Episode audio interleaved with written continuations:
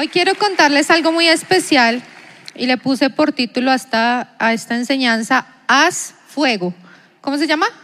Haz fuego. Y quiero que hoy vayan conmigo al libro de números, el capítulo 27.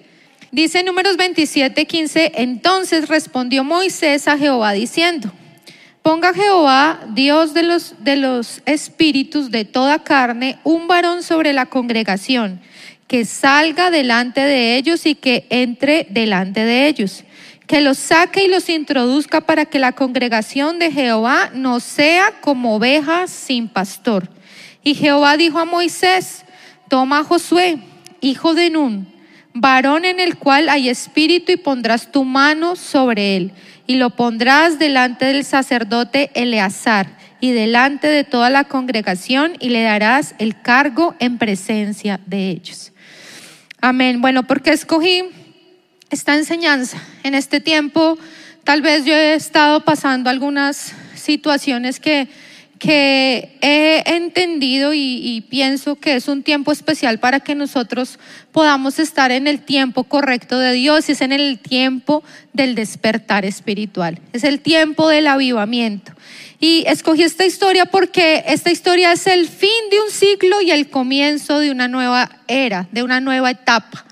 ¿Por qué? Porque esto, esto que está aquí sucedió cuando Moisés eh, estaba ya por morir y, debería, y debía encontrar un sucesor que pudiera guiar el pueblo de Israel a la tierra prometida. En ese momento, eh, la oración de Moisés a Dios fue, por favor, Señor, pon un varón sobre la congregación. Dime quién debe reemplazarme. Dime quién debe llevar este pueblo con el que he estado por 40 años, porque anduve en el desierto. ¿Cuántas cosas sucedieron cuando Moisés estuvo con ese pueblo? Muchas, ¿cierto? Recuerdan todos los milagros, las diferentes situaciones, todas las cosas que pasaron con el pueblo, las desobediencias, el becerro de oro. Bueno, muchas cosas pasaron. Pero dice acá que él le pidió al Señor que el pueblo no estuviera como un, como un pueblo, como ovejas sin pastor. Y dice que el Señor le respondió, toma a Josué, hijo de Nun, varón en el cual hay espíritu y quiero enfocarme en esto. Josué inicialmente no se llamaba Josué, ¿sí sabían eso? A Josué le cambiaron el nombre se llamaba Oseas. Y la idea no era que fuera porque fuera un nombre más cool Josué, no, sino que Oseas significaba simplemente una cosa, salvación. Pero Josué significaba salvación que proviene de Jehová. Y esa marca Moisés se la colocó a Josué porque Josué fue un discípulo de Moisés. Josué estuvo detrás de Moisés, fue el que fue con Caleb, vino, era comandante, estuvo en varias batallas, estuvo en varios procesos, estuvo en el momento de la zarza, estuvo en muchas situaciones con Moisés que marcaron la vida de Josué.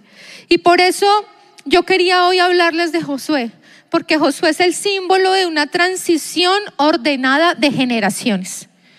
Nosotros siempre hablamos de las generaciones y siempre como que pensamos en los grandes hombres de Dios que están plasmados en la Biblia o del avivamiento de los tiempos postreros, ¿sí? O de los apóstoles o inclusive en nuestra era de los grandes siervos de Dios, no sé, Billy Graham, Spurgeon, eh, tantos, eh, Derek Prince, no sé, tantos hombres que hicieron y que han hecho un trabajo especial para Dios. En este momento estaba sucediendo esto. Josué era elegido para seguir una obra.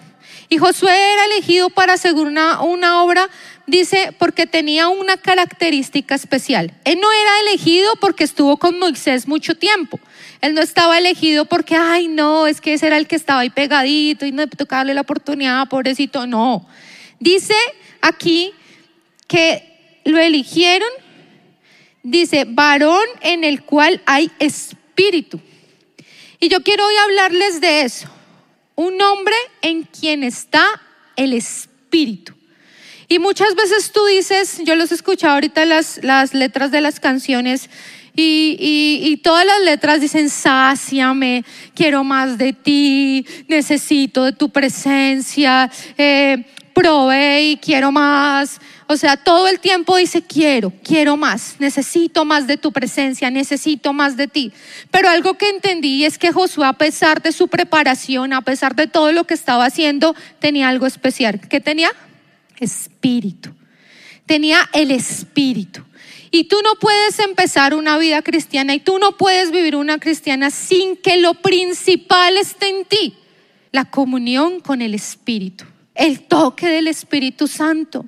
Cuando Jesús iba a ascender a los cielos y en ese tiempo que resucitó, que dice que se sacudió, que muchos incluso se levantaron de, de, los muertos y fueron a la ciudad, Jesús estuvo un bastante tiempo con sus discípulos preparándolos, pero ni siquiera en ese momento ellos se lanzaron a predicar. Ellos solo se lanzaron a predicar después de qué?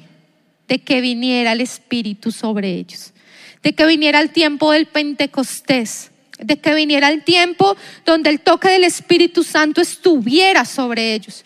Y yo hoy te pregunto a ti, tú tal vez de pronto sabes mucha palabra, de pronto estás metido en una clase de doctrina o de pronto no sabes mucha, estás aprendiendo, estás leyendo, tienes un corazón que quiere servirle al Señor.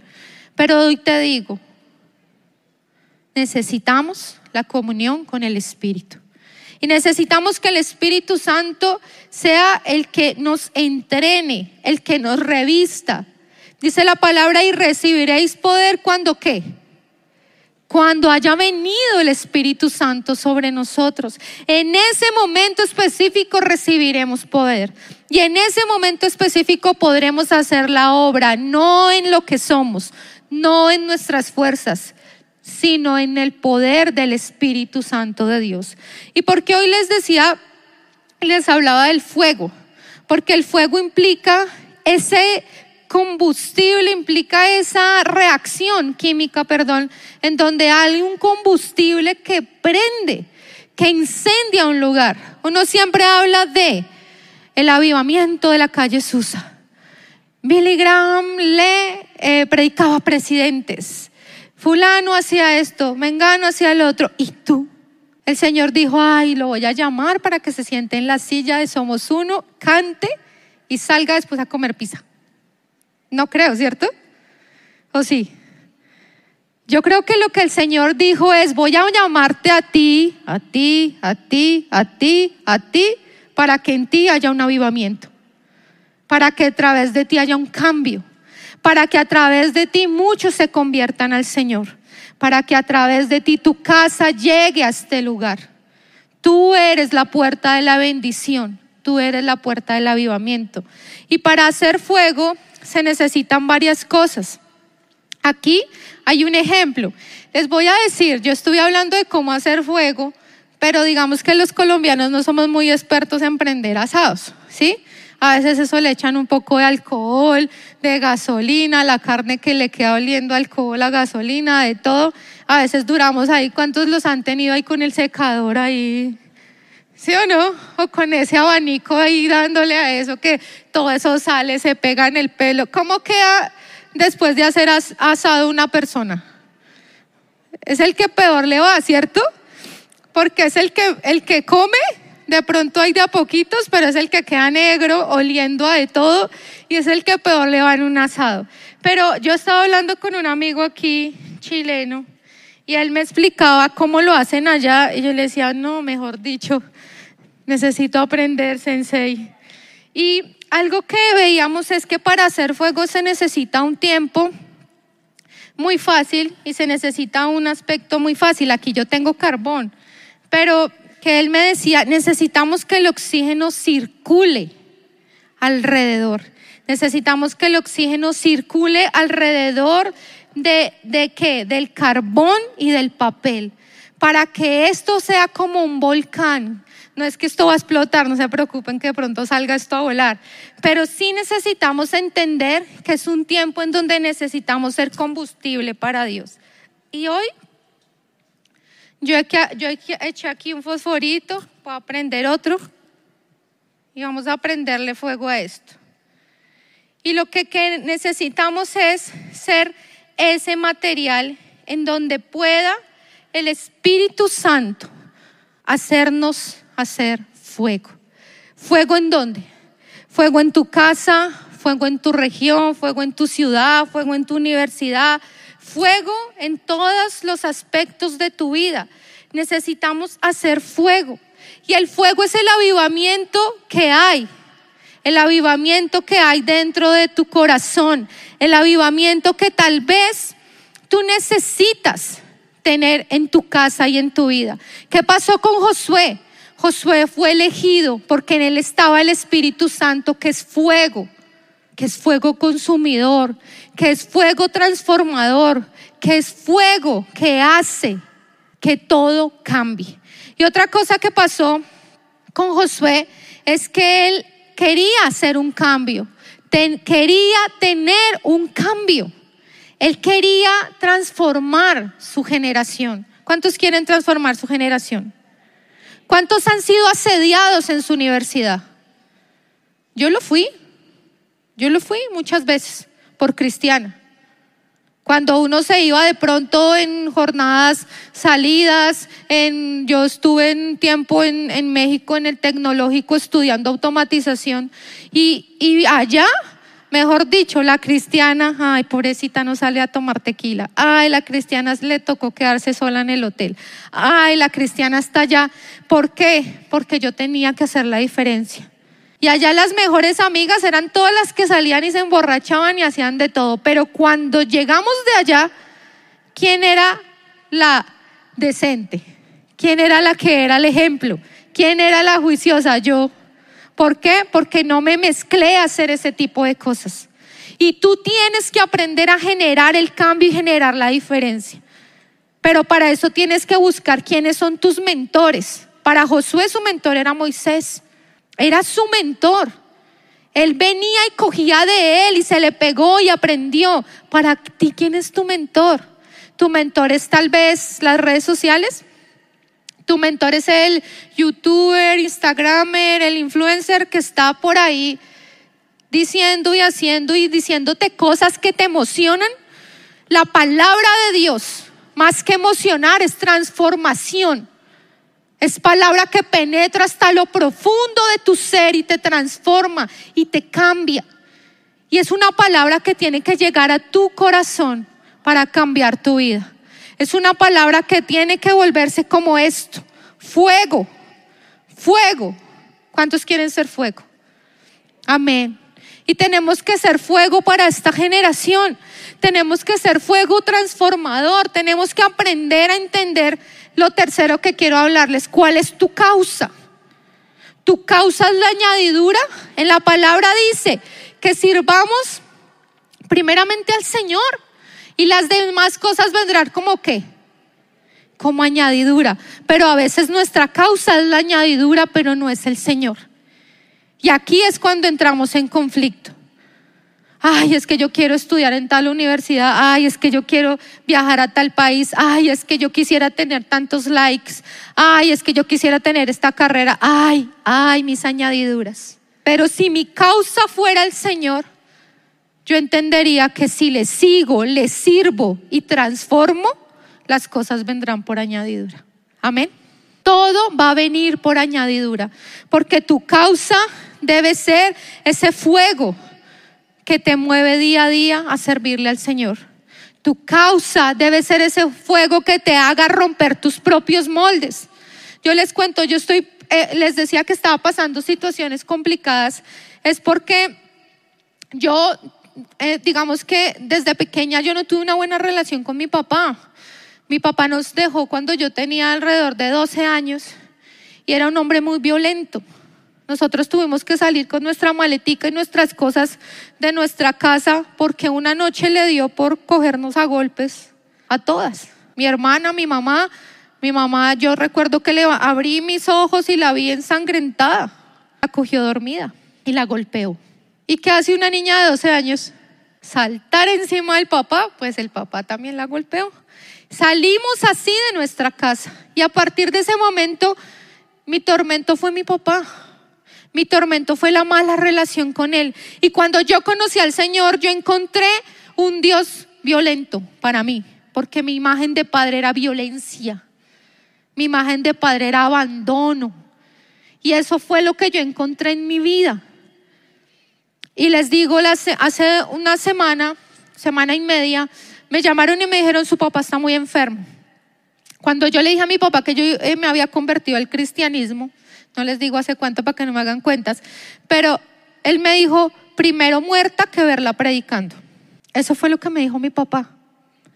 Y yo después de eso intentaba hablarle y él me frenaba en seco, me frenaba, me frenaba. Hace semana y media me llamaron y me dijeron, su papá está muy enfermo, tiene que venir a verlo. Yo le dije, no, por favor, ayúdenme, llévelo a urgencias. Nosotros le pagábamos la salud, llévelo a urgencias, ta, ta, ta. Lo llevaron a urgencias. Y yo viajé a la ciudad de Bucaramanga la semana pasada a, eh, a verlo. Cuando llegué estaba aislado, con una enfermedad muy fuerte, estaba muy mal y duré tres días con él, de día y de noche. Dormir en una UCI no es nada agradable. Yo, a mí me ponían la bata, el este, todo. Yo dormí con él, todo. Al tercer día me dijo el doctor, su papá está muy grave, hay que bajarlo a la UCI. Y en ese momento yo le dije al camillero, le dije, deme cinco minutos con él. Y el camillero me dijo, no puedo. Yo le dije, cinco minutos, por favor, no puedo, deme dos. Le dije, me dijo, está bien. Y le dijo a las, a las enfermeras que no lo deja sacar. Y las enfermeras, ¿cómo que no lo deja sacar? Es urgente, hay que hay que llevarlo. Ya, le dije, dos, deme dos. Y me paré frente a él y le dije, papá, hagamos una oración. Se quitó la máscara de oxígeno, estaba consciente e hizo la oración de fe. En ese momento entendí que con el Espíritu Santo somos fuego. Hizo la oración de fe. Yo me devolví a Bogotá y murió a las dos horas. Falleció mi papá, lo enterré el fin de semana pasado. Pero algo que entendí en su funeral, me paré enfrente de todas las personas y les dije, hoy no va a haber un funeral católico aquí, hoy va a haber un funeral cristiano, porque a través de Cristo fue que yo pude perdonar a mi papá y a través de Cristo es que estoy aquí parada. Y gloria a Dios, yo no tenía recuerdos hermosos con mi papá, pero hoy tengo el mejor recuerdo. Aceptó a Cristo y nos vamos a ver en el cielo. Amén. Por eso yo vengo hoy a decirles, tal vez nosotros hemos tenido un cristianismo no liviano. De pronto usted se ha esforzado por servirle al Señor, por estudiar la palabra, por aprender de doctrina, pero necesitamos un cristianismo avivado. Necesitamos un cristianismo que rompa fronteras, a mí me dieron nervios pararme frente a mi papá después de toda esa situación y pararme enfrente y decirle, se quita esa máscara y hace esa oración después de mí. Yo temblaba y yo le decía al Señor, Señor, aquí estoy. ¿Cuántos han tenido una relación así con algún familiar o con su papá? Relaciones difíciles, relaciones que tal vez son adversas. Pero hoy lo que yo te vengo a decir es, Josué entendió que si él estaba avivado por el Espíritu de Dios, podía hacer que la generación siguiera, podía hacer que la obra continuara. Y es lo que queremos hoy, que ustedes entiendan. Necesitamos que la obra continúe a través de cada uno de ustedes. Necesitamos que la obra sea traspasada por la juventud, pero para ser un gran eh, Billy Graham o un gran Spurgeon o un gran Derek Prince, necesitamos levantarnos. Necesitamos decir cuál es mi causa. Mi causa es Cristo, no las añadiduras que Cristo pone para mí, no el carro, no mis sentimientos. Necesitamos ser cristianos poderosos en Cristo. Necesitamos ser cristianos que ardan y si tú hoy estás aquí por primera vez, llegaste al lugar indicado, porque el Señor te llamó para algo grande. Y algo grande es ser ejemplo para esta generación. No busque envejecerse en esa silla y que después le digan, ay, ya no, es que ya no puedes entrar porque es que ya te toca ir a los domingos. No, qué vida tan trascendental, ¿cierto? Busca estar en esa silla creyendo que Dios te trajo para algo. Busca estar sentado ahí creyendo que el Señor te llamó para cosas grandes. El pastor César me decía con lo de la muerte de mi papá, tú le arrebataste un alma al diablo porque él no era ni ateo ni creyente. Les cuento que yo descubrí en pandemia que mi papá hacía exorcismos. Y el pastor César me decía, era satanista. Y tú le arrebataste esa alma a Satanás de sus manos. ¿Y se la arrebaté por cobarde? No, se la arrebaté porque aún con miedo le dije, hay un camino y una verdad y es Cristo Jesús. Y en ese momento yo entendí que el Señor me había llamado para cosas grandes. Tal vez Dios te lo dice de una forma. ¿Cuántos tienen promesas aquí? ¿Cuántos tienen promesas? Hagan así. ¿Ustedes creen que es que Dios se la pasa jugando ahí, démosle promesa y como para darle contentillo? No. Ahí sí como para que vaya y para que la mamá no lo regañe. No. Dios te da promesa porque ve en ti aún lo que tú no ves en ti. Dios te da promesa porque aunque tú vengas de hogares disfuncionales o tengas problemas de los la naturaleza que tengas de problemas, Dios te da promesas porque cree que contigo puede hacer una obra grande. Porque tú eres el que va a ser el próximo Derek Prince. Tú eres el próximo Spurgeon. Tú eres el próximo Lutero, los que sean. Tú eres el próximo. Pero para ser el próximo estar, necesitas estar avivado. Para ser el próximo necesitas que el Espíritu Santo esté adentro de ti. Viene una generación de pastores jóvenes y esta iglesia se está renovando, pero no dejemos que los preadolescentes nos cojan ventaja. Porque es como si saltara la generación de nosotros. No es verdad. Estamos acá porque somos jóvenes y vamos a seguir creyendo en el Señor. Entonces, yo quiero que hoy tú te levantes de tu silla y todo el que quiera dar un paso de fe y decirle al Espíritu Santo, sácame de mi conformismo. Quiero una causa y mi causa eres tú. Va a pasar aquí al frente. Todo el que quiera un cambio espiritual para su vida todo aquel que siente que ha estado muerto en una prisión, tal vez de ansiedad, de depresión, o en la cárcel de la pornografía, de la inmoralidad, hoy pasa aquí al frente como señal de que en ti hay un deseo de avivamiento. Espíritu de resurrección hoy viene sobre Somos Uno. Porque Somos Uno nació para transformar la nación. Somos uno nació para transformar a Colombia. Por eso se llama Somos uno, porque es uno con el Padre. Amén. Entonces hoy tú le vas a cerrar tus ojos y vas a poner tu mano en tu corazón. Y le vas a decir al Señor, Señor, hoy vengo delante, Señor, de tu presencia. Vengo a tu altar, Señor Vengo delante de ti, Señor, porque no quiero este adormecimiento. Quiero despertar. Quiero despertar y que tu fuego arda sobre mi vida. Quiero despertar y que tu fuego toque mi ser.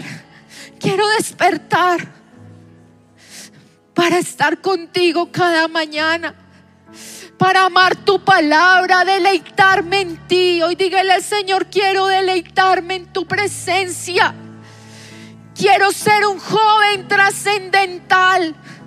Quiero que cambies mi nombre, que cambies mi naturaleza. Hoy dile al Señor, cambia mi naturaleza.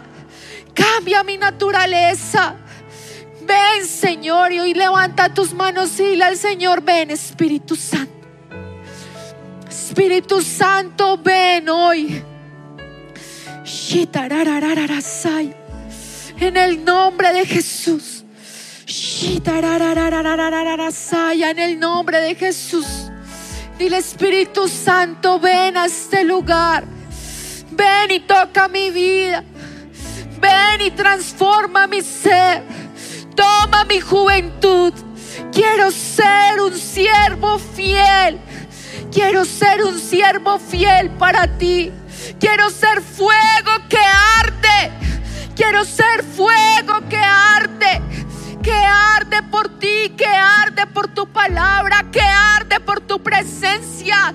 Trae sed, Señor, sed de ti, sed de obra, Señor, sed de llamado, sed de palabra en el nombre de Jesús.